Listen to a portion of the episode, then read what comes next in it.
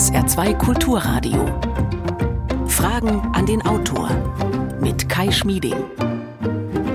Schönen guten Morgen. Wie viele E-Mails von nigerianischen Prinzen haben Sie im neuen Jahr schon bekommen, die Ihnen Millionen versprechen, wenn Sie denn bloß ein paar tausend Euro vorher überweisen? Oder wie oft haben Sie schon alarmistisch klingende Post von vermeintlichen Banken im E-Mail-Fach gehabt, die Sie dazu aufruft, Ihre Zugangsdaten irgendwo neu einzugeben? Das sind nun zwei sehr plumpe Beispiele für Manipulationen, auf die die meisten von uns hoffentlich nicht mehr reinfallen, aber die Methoden der Angriffe werden immer ausgefeilter und so mancher musste schon fassungslos mit ansehen, wie Verbrecher sein Konto leergeräumt haben, nachdem er arglos irgendwo drauf geklickt hat oder auch nur eine bestimmte Website besucht hat. Cyberangriffe können aber noch weitaus schlimmere Folgen haben und Kraftwerke, Satellitenkommunikation oder Krankenhäuser betreffen. Darüber berichtet Eva Wolfangel in ihrem Buch Ein falscher Klick, Hackern auf der Spur, warum der Cyberkrieg uns alle betrifft. Ich freue mich, dass sie heute unser Gast ist, zugeschaltet per App. Hallo Frau Wolfangel, herzlich willkommen. Hallo, guten Morgen. Eva Wolfangel ist Wissenschaftsjournalistin, spezialisiert auf Computersicherheit und Hackerangriffe. Sie hat unter anderem bei Barack Obamas ehemaligem Sicherheitsberater studiert.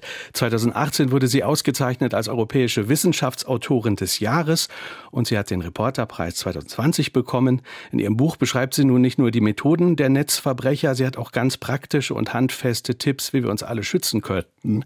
Stellen Sie Ihre Fragen unter Telefon und WhatsApp 0681 01 65 100 oder per E-Mail Fragen an den Autor mit Bindestrichen dazwischen at sr.de. Unter allen, die sich beteiligen, verlosen wir drei Exemplare des Buches. Frau Wolfangel, ich habe mich bei Bankgeschäften im Netz eigentlich seit vielen Jahren immer sehr sicher gefühlt, aber nach Lektüre Ihres Buches ertappe ich mich dabei, wie ich doch das ein oder andere Mal öfter zwischendurch nachgucke, was auf meinem Konto eigentlich vor sich geht. Inwiefern hat sich denn da die Qualität der Angriffe auf uns alle, auf unser Geld, auf unser Persönlichstes, auf unsere Konten in der letzten Zeit verändert?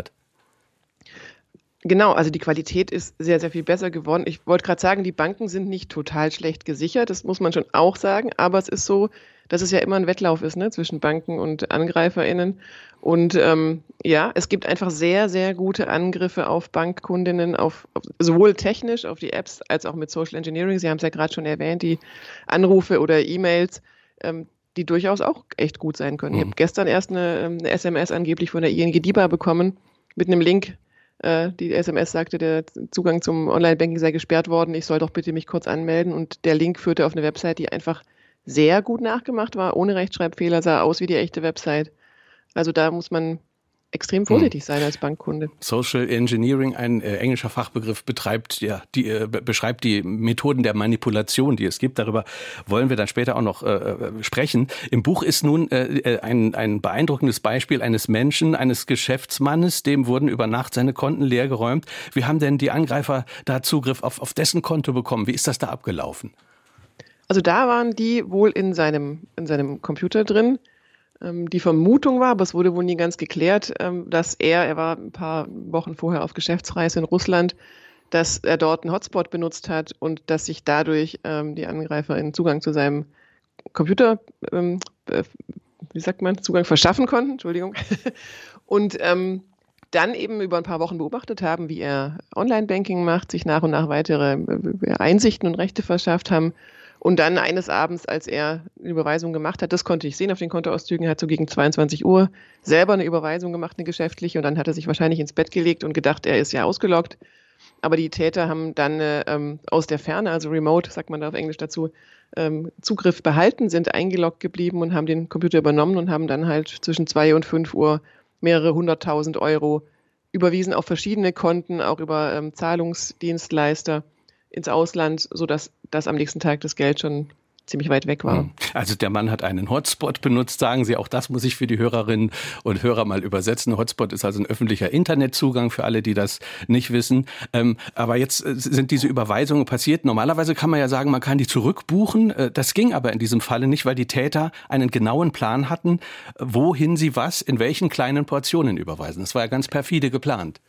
Genau, das wurde zum Beispiel an den Dienstleister Skrill Limited äh, überwiesen. Das ist im Prinzip so was ähnliches wie PayPal, nur ich vermute weniger sicher, weil die AngreiferInnen eben wussten, dass dort ähm, das offenbar nicht genau geprüft wird und einfach dann schnell auch weiter überwiesen werden kann.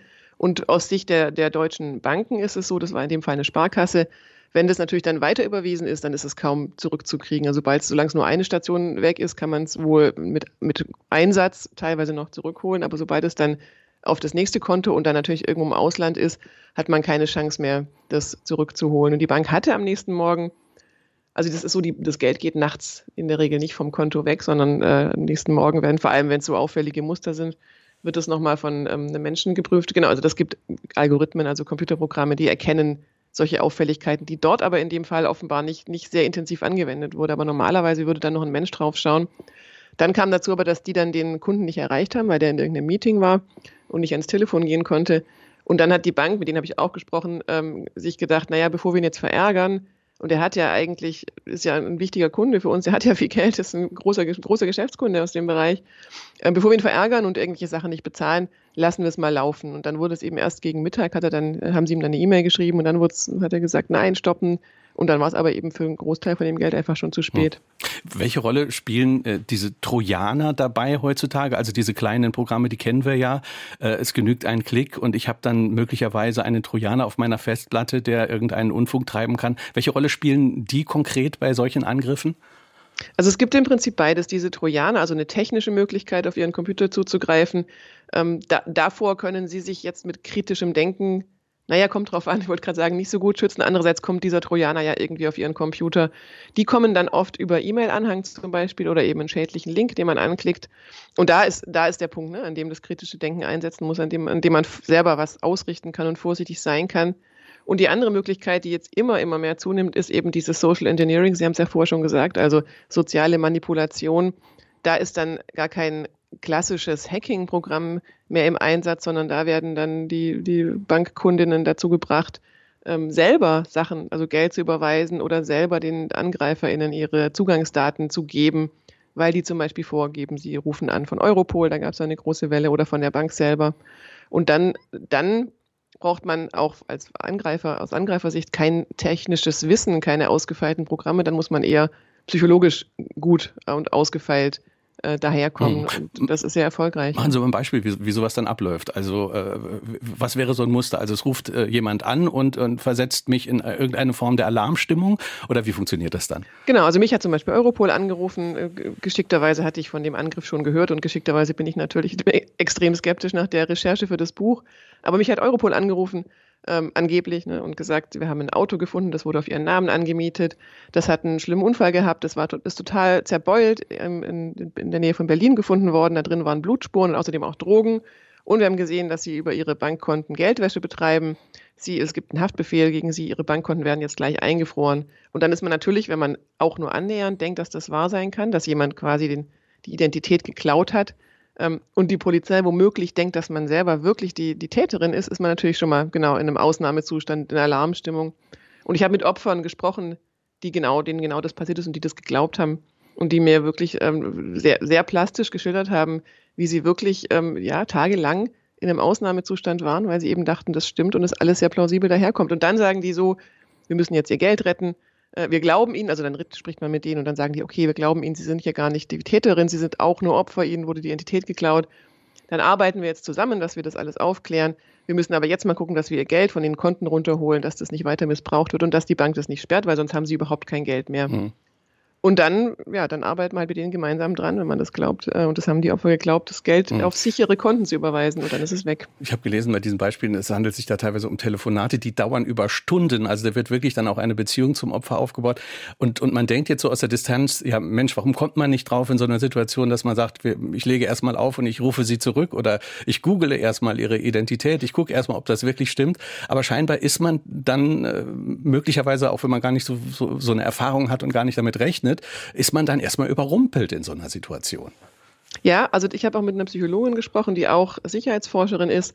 Und die hat mir das genau erklärt, dass eben unser, unsere Psyche und unser Gehirn so funktionieren. Ne? Wenn man in, also emotional in einen Ausnahmezustand kommt, dann kann man nicht mehr klar denken, jetzt ein bisschen platt gesagt, aber das ist ein direkter Widerspruch. Also kritisches Denken und eben in so einer Situation, wo man denkt, um Himmels Willen, gleich ist mein Geld weg, gleich steht hier die Polizei vor der Tür, was auch immer, dann ähm, setzt das kritische Denken aus und dann ist man geneigt, diesen Leuten zu glauben, außer natürlich, man hat von diesem Angriff schon gehört. Deswegen habe ich jetzt und andere auch da viel drüber berichtet. Aber es ist immer noch so, dass Leute halt noch nicht davon gehört haben und drauf reinfallen, auch weil die AnruferInnen natürlich sehr, sehr professionell sind. Also die haben dann auch verschiedene, die verbinden einen weiter, gibt es so einen Good Cop, Bad Cop, also eine gute Polizistin, die dann sagt, ich verstehe, dass Sie aufgeregt sind, jetzt trinken Sie mal einen Schluck, wir kriegen das zusammen hin. Und dann mhm. gibt es den Bösen, der sagt, wenn Sie jetzt nicht kooperieren, dann können wir, können wir das lassen, dann kommen wir Sie jetzt verhaften, dann ist das Geld weg. Und, und mit diesem Spiel, also ich habe mit einer, einem Opfer gesprochen und die ist äh, Uni-Professorin, ja, die ist ähm, sehr gebildet und durchaus in, in kritischem Denken ähm, geübt. Äh, die war aber in dem, zu dem Zeitpunkt im Ausland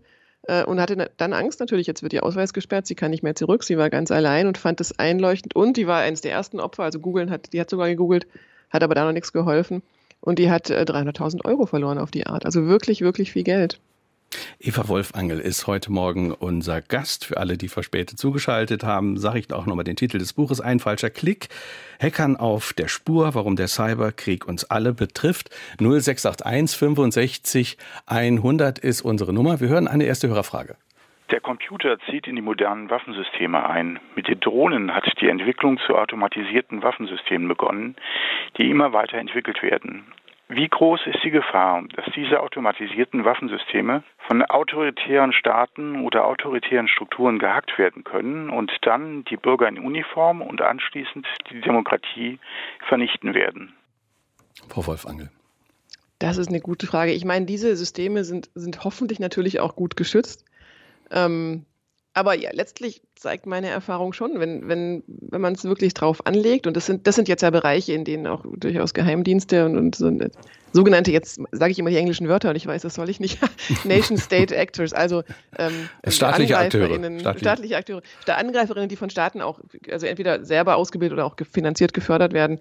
Ähm, und da habe ich schon äh, Skepsis, ob man irgendein System so sicher bekommt, dass, dass solche nirgendwo eindringen können, weil die natürlich sehr, sehr viel äh, Geld, Ausdauer, Ressourcen einfach haben. Und natürlich, das lohnt sich ja auch, da viel ähm, Ressourcen reinzustecken in, in so, eine, so eine Forschung. Also von daher, da denke ich, ist die Gefahr eher, dass ne, dieser Cyberwar, der, der viel zitierte Cyberkrieg, ähm, auf der Ebene eskaliert, dass Staaten dann gegenseitig solche Systeme, solche Systeme eindringen und das beeinflussen.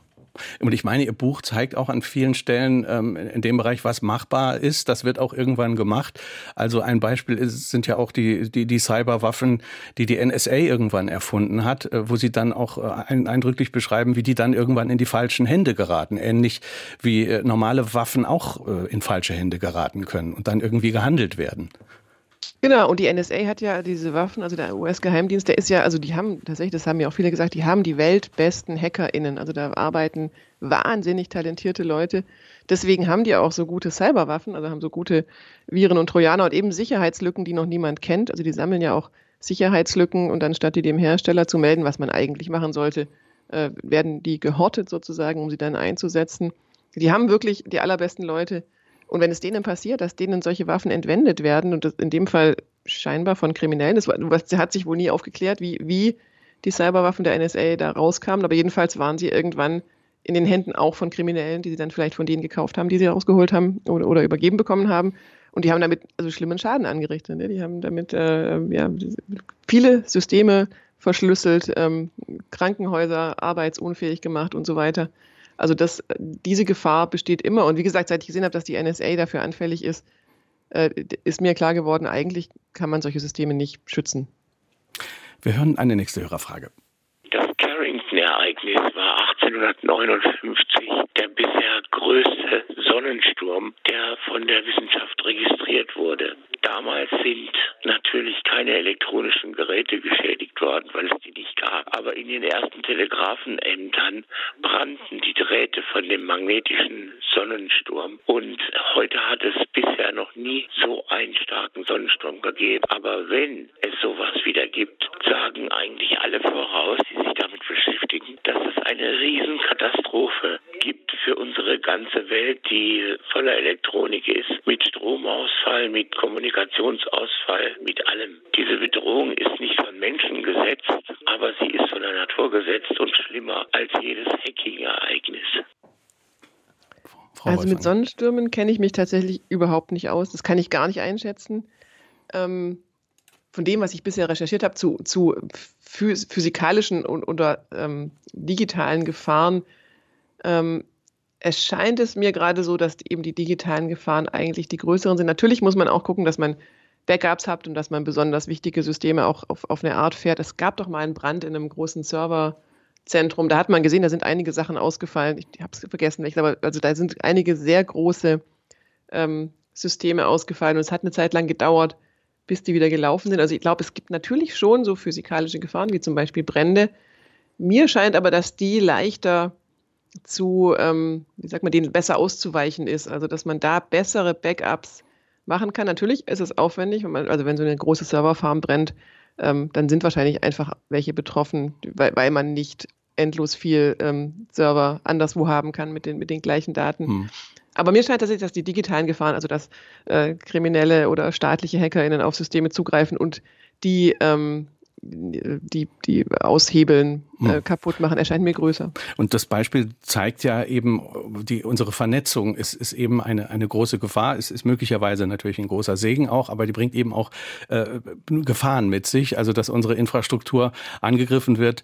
Äh, diese Angriffe haben nicht nur das Potenzial, das Leben von Einzelnen zu beschweren, wie wir vorhin besprochen haben, äh, auf, auf, auf ein Konto und Angriff. Man kann sich zum Beispiel auch vorstellen, ein Krankenhaus wird angegriffen. Äh, das kann dann auch Menschenleben kosten, wenn zum Beispiel OPs abgebrochen werden müssen. Im Buch ist das Beispiel der Uniklinik Düsseldorf. Die wurde durch einen sogenannten Wurm äh, lahmgelegt über Stunden und ich glaube sogar Tage, oder? Ja, genau. Also da waren einzelne, ich weiß nicht, ob es die ganze Uniklinik war, aber es waren zumindest zentrale Systeme. Doch, ich glaube, es war sogar die ganze, ähm, insbesondere auch eben diese großen Geräte, die man halt braucht, um, um Patientinnen zu untersuchen, ähm, sind ja betrieben und das ist das Problem bis heute teilweise mit sehr alten Windows-Versionen. Also mir haben, hat erst vor ein paar Tagen noch mal jemand gesagt, ja, manche Geräte in der Industrie laufen und an Unis laufen eben mit Windows XP, was, was einfach eine sehr, sehr alte Version von Windows ist, die nicht mehr unterstützt wird. Das heißt, sie bekommt keine Sicherheitsupdates mehr, äh, die Sicherheitslücken hat. Ähm, und da muss man dann halt, also wenn man die, nicht austauschen kann, was offenbar wirklich, also diese Person hat mir nochmal geschildert, wie schwierig das ist, ähm, weil da eben diese großen, teuren Spezialgeräte dranhängen, wie schwierig es ist, dann eben dieses Betriebssystem zu äh, verändern oder, auch gar nicht möglich, muss man halt einen Riesenaufwand betreiben, ähm, da drumherum zu kommen. Und also eben da die Sicherheitslücken irgendwie anders zu stopfen mit, mit Firewalls und anderen technischen Möglichkeiten. Und mhm. in Düsseldorf war es so, dass es eigentlich ein Computerwurm war, der gar keinen Schaden selber angerichtet hat, aber der hat so viel ähm, Rechenkapazität gekostet, dass, äh, dass sich das System ähm, aufgehängt hat. Also da, da ging einfach nichts mehr. Mhm. Und es gab ja später viele weitere Angriffe ne, aus Krankenhäu auf Krankenhäuser. Jetzt heutzutage ähm, Ransomware-Gruppen, also diese Erpresser-Software, die Krankenhäuser lahmlegen, weil sie genau wissen. Und ich habe auch Diskussionen gesehen, so interne Chats von denen, wo die diskutieren, naja, Krankenhäuser bezahlen halt eher, weil die halt, da geht es halt wirklich schnell um Leben ja. und Tod und Wobei, deswegen bezahlen ja. die sowas. Ne? Ja, Ransomware müssen wir auch nochmal erklären. Also das heißt, ja. es ist ein Erpressungsversuch, der, äh, der, der Hacker legt mein System lahm, äh, indem er es äh, verschlüsselt, indem er, vielleicht hat er vorher einen Trojaner eingespielt und er sagt mir, bezahl mir jetzt so und so viel Geld, dann entschlüssele ich wieder dein System und deine ganzen Mitarbeiter können es wieder einloggen. Genau, genau. Also die verschlüsseln von außen, die dringen eben über irgendeine Sicherheitslücke, irgendwas schlecht gesichertes in die Systeme ein oder eben auch über Social Engineering, also über diese soziale Manipulation, indem sie eine Mitarbeiterin eine E-Mail schreiben mit einem verdächtigen Anhang, äh, mit einem ähm, schädlichen Anhang oder mit einem Link, wo sie dann ihre Zugangsdaten eingibt. Ähm, dann können sie die Systeme verschlüsseln und eben auf eine Art, dass man selber wirklich nicht mehr entschlüsseln kann. Und das Geschäftsmodell ist, ist eben einfach, dass sie dann die Leute zwingen, Geld zu bezahlen. Und es ist schon glücklicherweise so, dass immer mehr nicht bezahlen, weil natürlich wir alle wissen, dass wir dieses Geschäftsmodell dadurch befeuern, wenn wir sowas, solche Forderungen bezahlen. Aber selbst dann ist es natürlich ein Riesenaufwand, aus Backups das eigene System wieder aufzubauen. Und mhm. also ich, ja, manche kleine Unternehmen sind daran schon pleite gegangen. Mhm. Und Sie sagen also, ein Problem ist eben, dass in solchen äh, Krankenhäusern oft Betriebssysteme genutzt werden, die eben nicht äh, aktualisiert wurden. Und zum anderen beschreiben Sie im Buch ja auch, dass solche Einrichtungen oft selbstprogrammierte, also mühsam angepasste Software haben. Und die, die läuft eben am besten wahrscheinlich auf dem alten Betriebssystem. Und da ist man eher vorsichtig, Aktualisierung zu installieren äh, und, und lässt es lieber erstmal so laufen. Aber das ist eine große Gefahr. Ja, also das ist echt schwer zu, glaube ich, auch in dieser Position, wenn man entscheiden muss in einem Krankenhaus, wie machen wir das, äh, wirklich schwierig, weil natürlich die, die Wissen und die Erfahrung zeigt, wenn man ein Update äh, einspielt, dann geht erstmal nichts mehr, dann gehen andere Sachen kaputt und da hängt dann so ein Rattenschwanz an anderen Sachen hinten dran, die halt alle irgendwie voneinander abhängen. Dann ist oft auch das nicht, nicht gut dokumentiert, weil diese Systeme natürlich eine Geschichte auch haben, seit vielen Jahren von verschiedenen Menschen aufgebaut und gewartet werden. Also so, dass tatsächlich in, in einigen Branchen eine große, äh, große Skepsis besteht, Updates einzuspielen. Und gleichzeitig wissen natürlich die Kriminellen ganz genau, welche Lücken, welche Computersysteme haben. Danach kann man teilweise automatisiert suchen. Also Updates nicht so aufzuspielen, ist, ist ein sehr, sehr großes Risiko. Eva Wolf-Angel ist heute Morgen unser Gast auf SR2 Kulturradio. Ein falscher Klick, Hackern auf der Spur. Warum der Cyberkrieg uns alle betrifft, ist der Titel des Buches. 0681 65 100 ist unsere Nummer. Eine nächste Frage. Meine Frage wäre, inwieweit ist die eingeführte oder die noch einzuführende Biometrie gefährlich für uns alle? Die Biometrie spricht der Hörer an. Genau, also Biometrie heißt ja, dass man uns erkennt anhand unserer körperlichen Merkmale. Am bekanntesten ist, glaube ich, gerade Gesichtserkennung. Viele entsperren ja auch ihr Handy damit. Ähm, aber es gibt auch andere biometrische Merkmale bis hin zu, wie schnell wir auf zum Beispiel bestimmte Signale reagieren äh, zum, am Computer. Dass solche Dinge lassen sich von außen, also auch messen, auch von, also von den Betreibern der entsprechenden Website zum Beispiel. Ähm, und ich halte es für eine große Gefahr, weil ich gesehen habe, schon vor einigen Jahren, ähm, bei einem Unternehmen, war ich bei einem Startup in Israel, die für Banken solche Systeme entwerfen. Also erstmal denkt man, das ist ja was Gutes. Die Bank kann quasi, wenn dann jemand am, Remote- oder Online-Banking macht, am Computer sitzt, ähm, eine Überweisung macht, kann quasi anhand dessen Verhalten erkennen, ob es der legitime Kunde ist oder ob es eben ein Krimineller ist.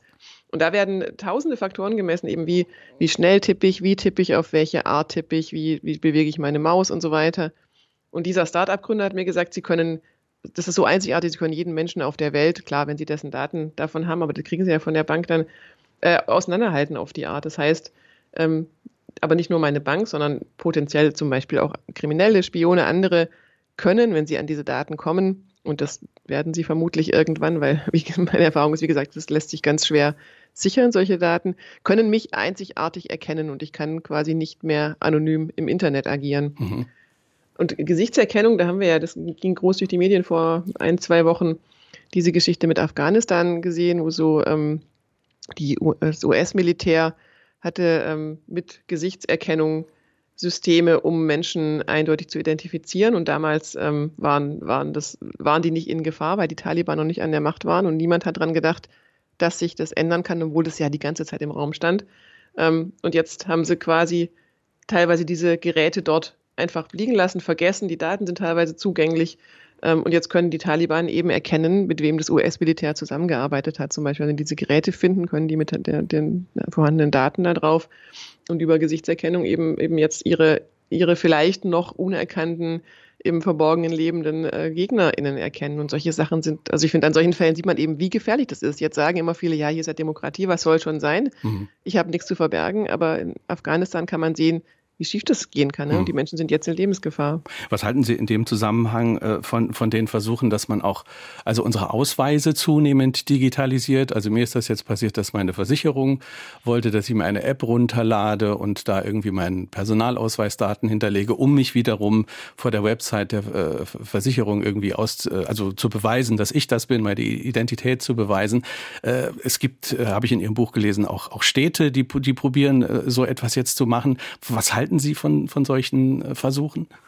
Also in meinem Buch kann man ja genau auch lesen, dass das leider oft schief geht oder dass, dass es eben auch Systeme sind, die extrem interessant sind für Angreiferinnen, weil die haben, die enthalten verifizierte Daten. Ja, da, da kann, dann weiß dann jeder, im Internet, wenn ich einen Account anlege, mir anlege, kann ich immer noch falsche Daten eingeben. Das mache ich übrigens auch oft. Also wenn es irgendwie also wenn, wenn es nicht nötig ist, meine echte Adresse anzugeben, gebe ich eine falsche an. Geburtsdatum gebe ich eigentlich immer das Falsche an, außer es ist klar, das ähm, funktioniert nicht. Aber ja, wer braucht mein Geburtsdatum? Und dazu rate ich ihm, übrigens Ihnen allen auch. Aber eben, wenn man seinen Ausweis hochladen muss, kann man keine falschen Daten mehr angeben. Und deswegen sind das natürlich interessante Daten für Spione und Angreifer und Kriminelle. Ähm, deswegen bin ich da sehr, sehr skeptisch, zumal es ja, es gibt ja diese E-ID-Funktion vom Personalausweis schon seit, ich weiß nicht, über zehn Jahren. Ähm, die Sicherheitsforscherinnen haben mir gesagt, die ist, die funktioniert, die ist geprüft, die ist recht sicher. Wieso verwenden wir nicht einfach die? Also warum muss jetzt jede Kommune eine eigene, eine eigene Anwendung entwickeln? Das natürlich erhöht das Risiko für Sicherheitslücken enorm. Und bisher, ich habe wirklich viele, viel, sowas viel begleitet, Forscherinnen gesehen, die da Sicherheitslücken drin gefunden haben. In aller Regel ist da eben irgendeine Lücke drin, weil es auch nicht einfach ist, sowas ganz sicher zu machen und weil halt auch Angreiferinnen viel Aufwand investieren, um da reinzukommen. Deswegen mhm. bin ich da sehr skeptisch. Wie gesagt, die EID gibt es ja und ich, ich glaube auch nicht, dass wir alles analog machen müssen, aber ich denke, dass wir es so ein bisschen ja, vernünftiger machen müssen. 0681 65 100 ist unsere Nummer. Eine weitere Hörerfrage. Letztens bekam ich einen Anruf, Sie haben 1000 Euro gewonnen. Drücken Sie die 1. Ich habe nicht gedrückt. Das Gespräch wurde abgebrochen. Beim Polizeipräsidium sagte man mir, Sie müssen Anzeige persönlich beim Polizeirevier machen. Die Verfolgung ist schwierig, der Anruf geht über mehrere Ecken. Sind da auch Internet oder Darknet im Spiel? Ja, Internet und Darknet muss man vielleicht auch mal erklären, äh, erstmal, bevor, bevor Sie antworten, was genau. Darknet ist. Also das Darknet ist quasi auch das Internet, nur eine auf eine Art äh, abgekoppelte extra ähm, Variante davon. Ähm, in, das, in das, Darknet kommt man nur über den Tor-Browser. Das ist ein Browser, den kann sich aber jeder runterladen. Der ist auch nicht schlimm und nicht gefährlich.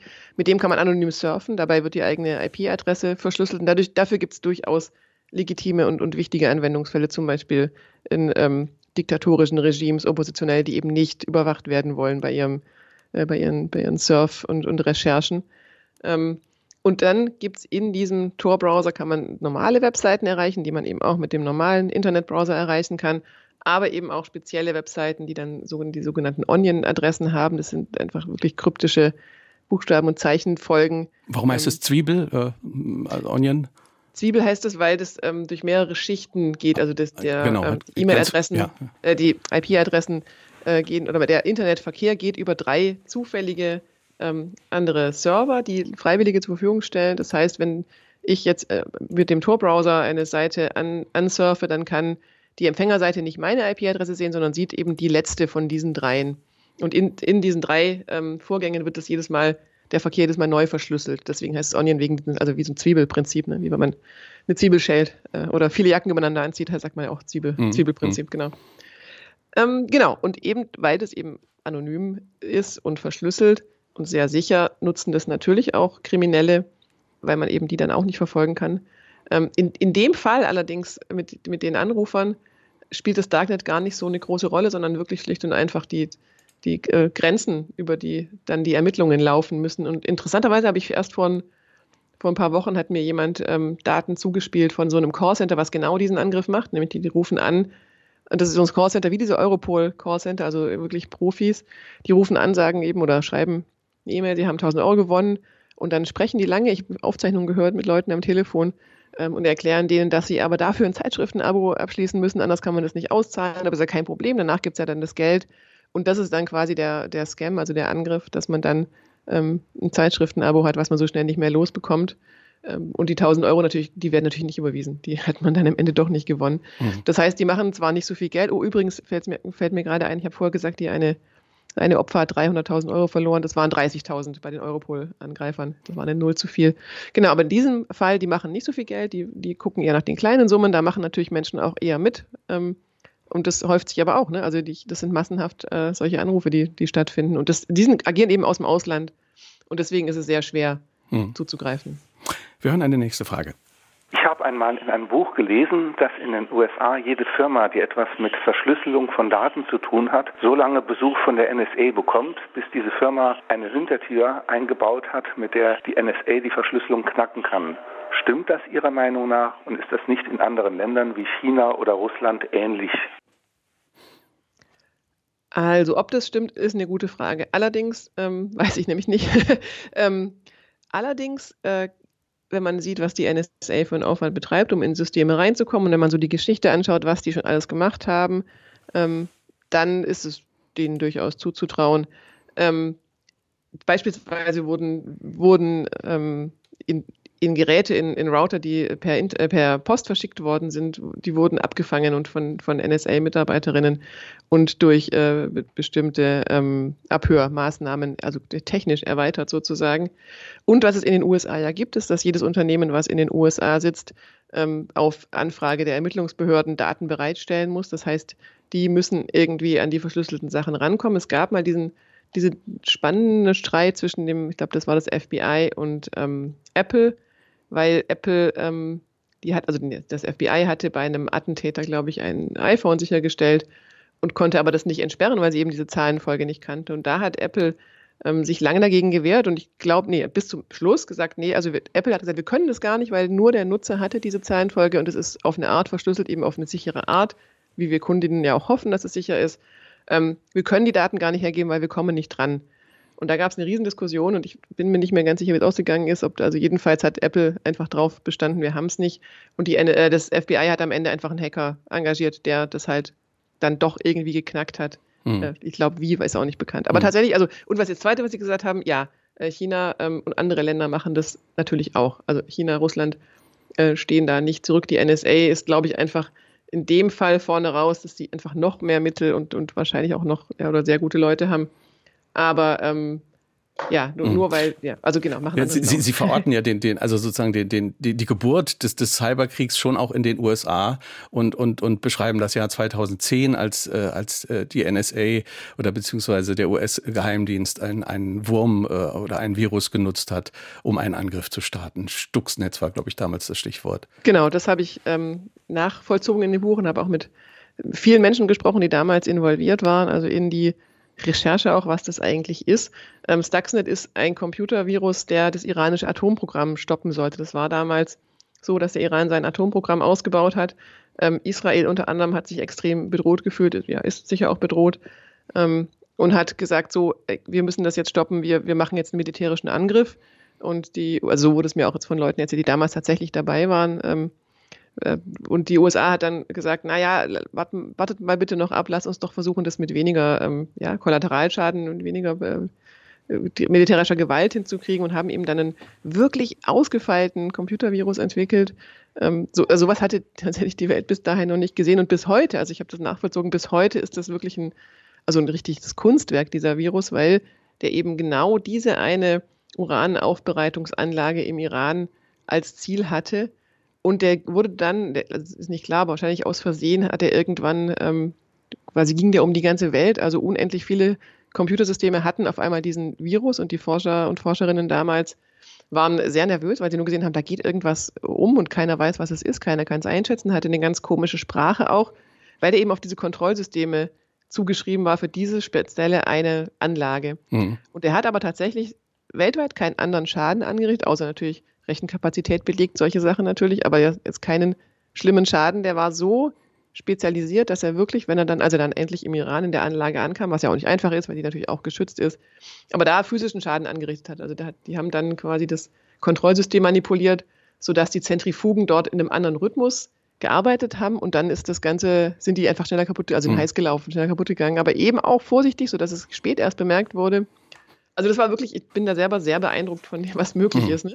Ja, von ja. dem, was möglich ist, wenn man sich überlegt. Aber eben auch schlimm, ja. Ja, wenn man sich überlegt, dass auch äh, bei uns natürlich, äh, ich denke an E-Werke oder an, an, ja, an, an Kraftwerke generell, die, die durch digitale Software gesteuert sind, äh, wenn man überlegt, was auch da alles äh, an, anzurichten ist. Sie schreiben, es sind heute schon Hacker, teilweise von Staaten gesteuert, in den Systemen unserer Energieversorgung. Geht um 150 Unternehmen aus dem Bereich der Strom- und Wasserversorgung. Äh, was sind das für Leute, die da in unseren Systemen sind und was ist deren konkrete Strategie dahinter? Also man, weiß es nicht bei allen, aber bei jetzt, was ja relativ frisch, vor einem halben Jahr oder so an die Öffentlichkeit kam, ist unter anderem der russische Geheimdienst wurde quasi direkt ertappt in, in einigen unserer Energieversorger. Und das ist halt leider auch die Folge von dieser Stuxnet-Geschichte, die USA und Israel gemeinsam angefangen haben, weil die natürlich damit gezeigt haben, ne, dass das jetzt in Anführungszeichen legitimes Mittel der Kriegsführung ist, dass man in andere Netze eindringt und eben auch digital ähm, digital eindringt, aber physisch Dinge zerstört. Und das ist, das war so die neue Qualität mit Stuxnet 2010. Und natürlich haben andere, ähm, andere Staaten da auch schon experimentiert und geforscht. Aber es hatte sich eben keiner aus der Deckung gewagt bis dahin. Ne? Und die USA und Israel haben damit quasi so die Büchse der Pandora geöffnet. Und dann haben natürlich zum Beispiel der russische Geheimdienst gesagt, ja, okay, dann können wir das jetzt ja auch machen. Und das sind schon auch die Folgen davon, dass jetzt zum Beispiel eben der russische Geheimdienst in unseren Energienetzen ist. Mhm. Ähm, da ist ja nichts, da ist nichts passiert. Die sind wohl in einem recht frühen Stadium erwischt worden. Ähm, aber ich bin mir sicher, dass es auch ähm, talentiertere AngreiferInnen gibt, die eben sich nicht so früh erwischen lassen. Mir sagen viele Expertinnen natürlich, in, in, in, all unseren kritischen Systemen werden diese Spione aus anderen Staaten drin sein. Man sind einfach, solange die nicht aktiv werden, sind die auch einfach schwer zu entdecken. ähm, spionieren eben aus in aller Ruhe, um dann, wenn's, wenn sie glauben, es ist nötig, wenn sie uns Schaden zufügen wollen, dann zum Beispiel den Strom ausfallen hm. zu lassen. Und das sieht man ja, also sowohl in Science Fiction, aber auch real. Was dann real. passieren kann, ja, das ist, ja. Ist, ist, verheerend, wenn, wenn der Strom ausfällt. Das ist ja schon oft beschrieben. Das ist richtig gefährlich, genau. Ja. Ja. Auch Windkraftanlagen in unserem Land sind ja auch übers Netz gesteuert. Und da gab es äh, ja auch vor einigen Monaten zumindest den Verdacht, dass russische Hacker äh, da manipuliert haben, indem sie auf einen Satelliten zugegriffen haben. Genau, und in dem Fall war das wohl ein Kollateralschaden. Die deutschen Windkraftanlagen waren halt da zufällig auch, liefen auch darüber. Mhm. Aber da sieht man halt, wie schnell es auch geht und wie, wie schlimm auch oder wie gefährlich auch so ein Kollateralschaden ist. Also die Windkraftanlagen konnten dann nicht mehr aus der Ferne gewartet werden. Das war jetzt nicht, nicht wahnsinnig gefährlich, aber es war schon ein massives Problem. Und eigentlich war das ein Angriff Russlands auf die Ukraine mit diesem Satelliten. Die wollten halt da die Kommunikation stören zu Kriegsbeginn.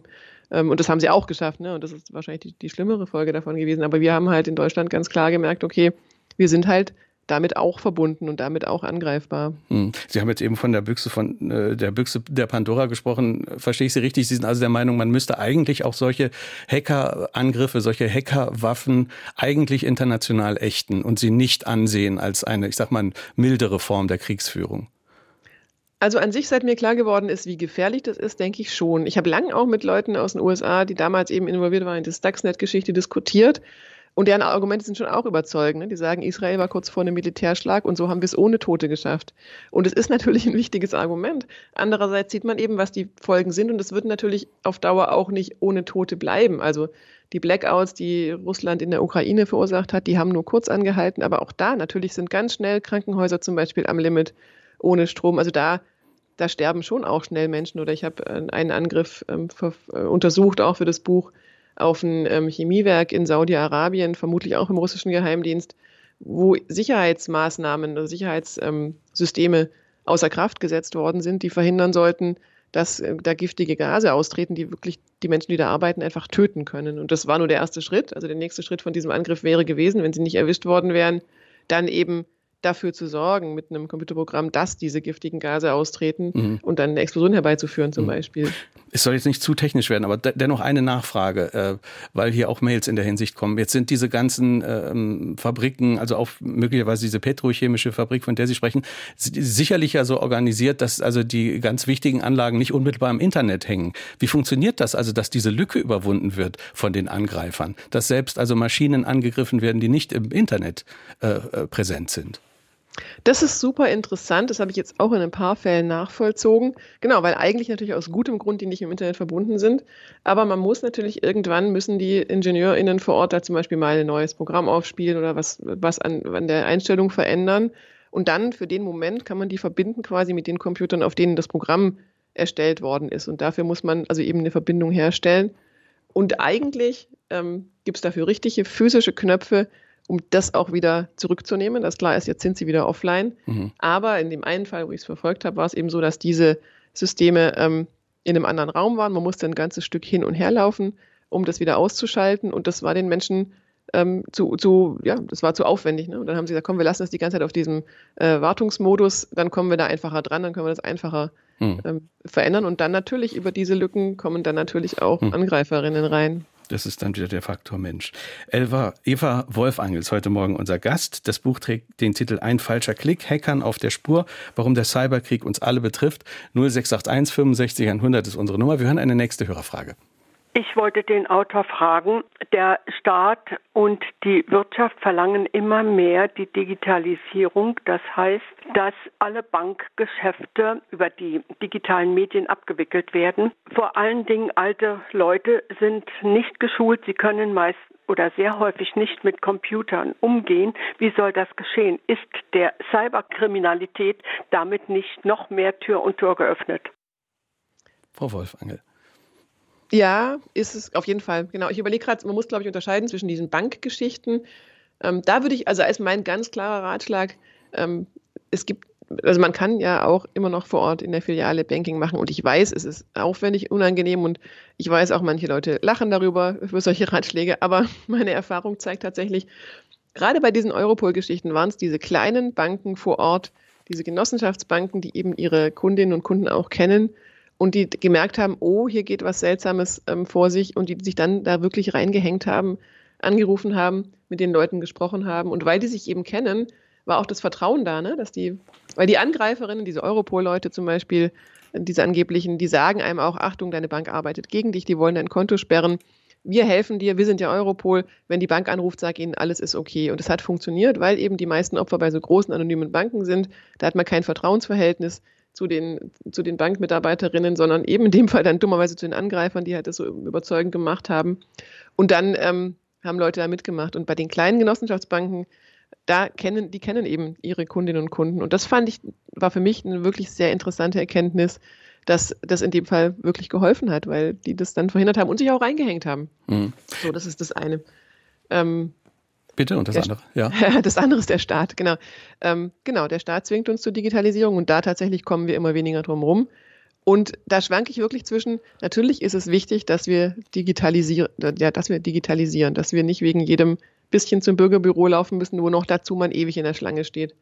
Allerdings habe ich jetzt mehr, mehr recherchiert zum Thema Behördendigitalisierung und digitalisierte Verwaltungen und Angriffe auf diese und habe leider gesehen müssen, dass diese Systeme nicht gut geschützt sind, dass da Kriminelle eindringen können. Erst vor ein paar Wochen habe ich über den Rhein-Pfalz-Kreis geschrieben, wo ja ähm, Daten im Darknet gelandet sind von der Verwaltung und ich habe diese Daten auch gesehen. Da waren wirklich sehr persönliche Sachen dabei, zum Beispiel eine Mitarbeiterin, die da mit vollem Namen drin steht, mit ihren Bewerbungsunterlagen, mit dem, die hat sich darauf vorbereitet, auf das Bewerbungsgespräch, die hat sich da aufgeschrieben, was sie denkt, was ihre Stärken und Schwächen sind. Also Sachen, die man einfach für sich aufschreibt und nicht möchte, dass die irgendwann öffentlich im Darknet sind. Und das ist öffentlich, da kann, da kommt jetzt jeder ran. Mhm. Und seither bin ich sehr, sehr skeptisch, was mhm. ähm, solche Systeme betrifft. Aber Wo, ja, woran liegt das? Ne? Ist, ist, ist, also was ist der Grund? Ist es möglicherweise der Grund, dass die zu wenig Computerexperten selber einstellen und äh, diese Leistungen häufig dann irgendwo dazu kaufen? Oder was sind die Gründe dafür? Ja, also einer ist, dass die oft einfach zu wenig Kapazität in dem Bereich haben, weil das Thema nicht ernst genommen wird. Also die bräuchten viel mehr personelle Mittel und auch andere und, und auch anderes Geld. Ähm, und das andere ist, dass eben diese Expertise nicht im Haus vorhanden ist, dann werden Sachen rausgegeben. Aber wenn die Expertise eben nicht vorhanden ist, kann man eigentlich Sachen auch nicht vernünftig rausgeben, weil ja niemand überprüfen kann, ist es jetzt gut gemacht worden oder nicht mal jemand, also oft wird gar nicht genau vorgegeben den, den Externen, ähm, was sie eigentlich, also wie sie es lösen sollen. Da wird nur gesagt, löse uns doch das Problem hier. Und was man natürlich auch sieht, ist, dass die externen Unternehmen Geld verdienen müssen das kennen wir ja alle, wenn wir uns irgendwo beraten lassen, wo wir dann nachher der Kunde sind, wenn die Kundin, dass die einem natürlich nicht immer die beste, sondern oft auch die Lösung vorschlagen, an denen sie eben, an deren die am meisten Geld verdienen. Das muss nicht die beste sein. Hm. Und das Problem ist eben, dass es auf den Behörden nicht eingeschätzt werden kann. Hm. Also ich denke, wir kommen nicht drum herum, da wirklich massiv zu investieren. Und das wird natürlich teuer auch für die Gesellschaft. Das Geld muss ja irgendwo herkommen. Gleichzeitig ähm, wird es meiner Einschätzung nach sehr viel teurer werden, wenn wir es nicht tun, weil natürlich die Angriffe auch viel Geld kosten. Hm. Es gibt ja auch das Beispiel, was war das mit dem digitalisierten Führerschein oder dieses große Beispiel, was Sie auch im Buch beschreiben, äh, was auf Bundesebene da gelaufen ist? Genau, das war diese ID-Wallet, die ja, die ging online, ist sofort angegriffen worden. Zum Glück, muss man sagen, von ethischen Hackerinnen und eben nicht von Kriminellen ähm, und ging dann zum Glück gleich wieder offline. Ähm, aber da hat man halt gesehen, ja, da hing, da war Wahnsinn, steckte viel Arbeit und viel Geld drin und es wurde auch ähm, viel Marketing gemacht, ja, wir machen das jetzt endlich super, wir werden digital. Aber ja, es war halt einfach nicht sicher und das, äh, ja, das stimmt mich sehr skeptisch. Hm. Wir hören dann die nächste Frage. Wie könnte man denn Angreifer, AngreiferInnen, angreifende Personen oder wie das in ihrer Sprache heißt, daran hindern, mit gestohlenen E-Mail-Adressen Identitäten zu stehlen? Also, gute Frage. Das eine ist, glaube ich, also man kann sowas ein Stück weit technisch machen, wenn man E-Mail-Adressen so ausrüsten kann, dass technisch die Computer quasi gegenseitig erkennen oder die E-Mail-Systeme erkennen, ob diese E-Mail wirklich von dort abgesendet worden ist, äh, wo der legitime Besitzer dieser E-Mail-Adresse ähm, registriert ist. Das machen aber nicht alle Provider mit, also das geht nicht immer und außerdem ist es technisch sehr komplex. Das kann man normalen Menschen, finde ich, nicht zutrauen. Da müsste man jemand haben, der einem hilft. Ähm, und deswegen glaube ich, dass die größere Chance tatsächlich dieses kritische Denken ist. Also, dass wir alle, wenn wir eine E-Mail bekommen von einem scheinbar bekannten Absender, dass wir nochmal gucken, ist es wirklich so? Was zum Beispiel, was man machen kann, ist klicken auf die E-Mail-Adresse in den meisten E-Mail-Programmen erscheint dann äh, nicht nur der Name, sondern eben auch die, die Adresse, E-Mail-Adresse dahinter. Und wenn man noch einen Schritt weiter ähm, geht, kann man auch den, den Quellcode sehen im, vom Absender oder von den Quellcode, der zeigt, welchen Weg diese E-Mail genommen hat. Das sieht furchtbar aus, wenn man da draufklickt. Da gibt es verschiedene Wege, beschreibe ich im Buch. Ähm, sieht furchtbar aus, weil es eben so aussieht wie Quellcode, wie Programmiercode. Aber man kann erahnen, ob die E-Mail zum Beispiel aus einem anderen Land kommt. Und das ist dann oft schon mal ein Zeichen, warum, wenn die von Deutschland kommt, warum sollte die jetzt mich aus, was weiß ich, der Türkei erreichen oder so. Ähm, ja, und ansonsten wirklich einfach vorsichtig sein, wenn ein Freund schreibt und irgendwas daran seltsam erscheint, den lieber einmal mehr als einmal weniger anrufen. Mhm. Das sind Sachen, die ich im Griff habe. Was mich doch sehr beunruhigt hat im Buch, sind diese neuartigen Angriffe, die sozusagen im Vorbeigehen passieren. Also es reicht teilweise, dass ich auf einer Website bin, wo eine Werbung eingeblendet wird und dann können schon Dinge bei mir im Hintergrund passieren. Ja, das gibt's gibt's zum Glück nicht so oft, weil weil diese Angriffe sehr aufwendig und teuer sind und weil natürlich die Internetbrowser da immer ähm, bessere Sicherheitsmaßnahmen dagegen haben. Ähm, letztlich kann man da wenig machen, außer nicht auf zweifelhafte Websites gehen, was natürlich nicht immer einfach ist, weil man es nicht einschätzen kann. Ähm, und sogar sehr, sehr gute oder renommierte, seriöse Websites hatten eben entsprechende Werbung drauf, die solche Angriffe implementiert hatte. Ähm, ja, da, also da kann man persönlich eigentlich relativ wenig dagegen machen. Das Einzige, was hilft, ist natürlich, sich den Browser, den Browser immer aktuell zu halten, weil natürlich diese Sicherheitslücken, durch die solche Angriffe geschehen, immer wieder gestopft werden. Mhm. Eine nächste Frage. Ja, was mich interessiert ist, wieso angeblich diese freien Betriebssysteme wie Linux nicht so anfällig oder gar nicht anfällig sind für Hacker. Ob das stimmt und warum das so ist. Also Linux das, muss man vielleicht auch erst erklären. Also es ist die nicht kommerzielle äh, Variante. Oder ist es nicht kommerziell? Genau, es ist ein, genau, es ist ein Open Source Betriebssystem, ja. mit dem eben viele Sicherheitsforscherinnen zum Beispiel arbeiten. Ja, das ist meiner Erfahrung nach so. Ich, ich weiß gar nicht, ich würde behaupten, die sind vielleicht nicht by default sicherer, sondern einfach weniger im Fokus der Angreiferinnen. Und das ist ja, das hilft ja schon viel. Also Windows ist, äh, Microsoft ist eben, das, das wissen natürlich auch die Kriminellen, das, was die allermeisten Menschen nutzen. Deswegen wird da auch am intensivsten von allen Seiten nach Sicherheitslücken gesucht und oft sind eben dann die Kriminellen oder die staatlichen Spione schneller, finden eine Lücke, so wie die NSA auch, und behält die für sich, anstatt sie zum Beispiel an Microsoft zu melden. Und deswegen, das ist, glaube ich, der Hauptgrund, nee, das weiß ich, das ist der Hauptgrund, warum, ähm, warum Windows eben an, angreifbarer ist jetzt als zum Beispiel Linux, weil einfach, weil es einfach mehr im Fokus steht. Wir hören eine weitere Frage. Es ist wohl verwerflich, wenn Krankenhäuser Ziel der Hacker sind. Kann man davon ausgehen, dass diese Einrichtungen sehr leicht erpressbar sind und somit ein lohnendes Ziel sind? Ja, über Krankenhäuser haben wir gesprochen. Können Sie vielleicht noch ein bisschen vertiefen? Genau, also die, wie gesagt, die, die Ransomware-Gruppen, die eben diese Erpresserbanden im Internet, die diskutieren tatsächlich auch intern und sagen, ja, hier, lass uns doch Krankenhäuser angreifen, die sind, äh, die zahlen schnell. Und ich habe neulich ich glaube, es war im Zusammenhang mit der Attacke auf Potsdam, hat sich jemand beschwert aus der Politik und gesagt, es sei unethisch von den Hackerinnen, dass sie jetzt Bürger, also Verwaltung angreifen in diesen harten Zeiten, wo Menschen davon abhängig sind, dass sie zum Beispiel ihr Wohngeld ausgezahlt bekommen und so weiter. Und da kann ich nur sagen, natürlich, aber es sind Kriminelle, also natürlich sind die unethisch. Die gehen halt nur danach, wie sie ihr Geld schnell bekommen können. Und es gab ein, zwei Ransomware-Banden, die zu Beginn der Pandemie gesagt haben, okay, das ist so ein schlimmer Notstand, äh, wir, wir greifen keine Kliniken an, aber das haben, hat halt nicht gestimmt. Sie haben halt dann ziemlich schnell doch wieder Kliniken ange, angegriffen, natürlich, weil das halt einfach äh, welche sind, die, die schnell bezahlen. Hm. Vielleicht sollten wir in den letzten Minuten der Sendung jetzt auch äh, über ganz konkrete äh, Tipps nochmal sprechen. Sie haben auch einige äh, Tipps im Buch äh, gesammelt. Sie haben schon gesagt, kritisches Denken, lieber mal zurückrufen, wenn man einen solchen Anruf bekommt oder eine zweifelhafte E-Mail, lieber mal nochmal selber gucken, stimmt denn die Identität überhaupt? Und äh, ein Tipp, den man immer wieder liest und hört, ist ja lieber lange, komplexe Passwörter nutzen als kurze, die noch dazu in einem Wörterbuch stehen und nicht für mehrere Dienste das gleiche Passwort verwenden. Aber das bringt uns ja alle in die absurde Situation, dass wir uns dienstlich und privat am Ende, ich weiß nicht, 80 Passwörter merken sollen. Ja. Das schafft doch kein Mensch. Das ist das Problem daran, dass Sicherheit oft nicht sehr, die, das Wort, Wort dafür ist usable, also nutzbar. ich spreche zu viel danke. mit englischen ich Interviewpartnern. Ich, ich, danke. Ja. äh, genau, dass Sicherheit oft nicht nutzbar umgesetzt wird. Und das ist auch so ein bisschen eine Falle, dass oft gesagt wird, hier der Faktor Mensch, die Menschen sind ja die Dummen, die machen alles falsch ähm, und zu, zu, wenig geschaut wird, was können Menschen eigentlich oder was kann man eigentlich von uns verlangen. Und tatsächlich kann man natürlich nicht verlangen, dass wir uns 80 verschiedene hochkomplexe alphanumerische Passwörter merken. Ähm, dann, dann, da gibt es ja technische Lösungen dafür, Passwortmanager.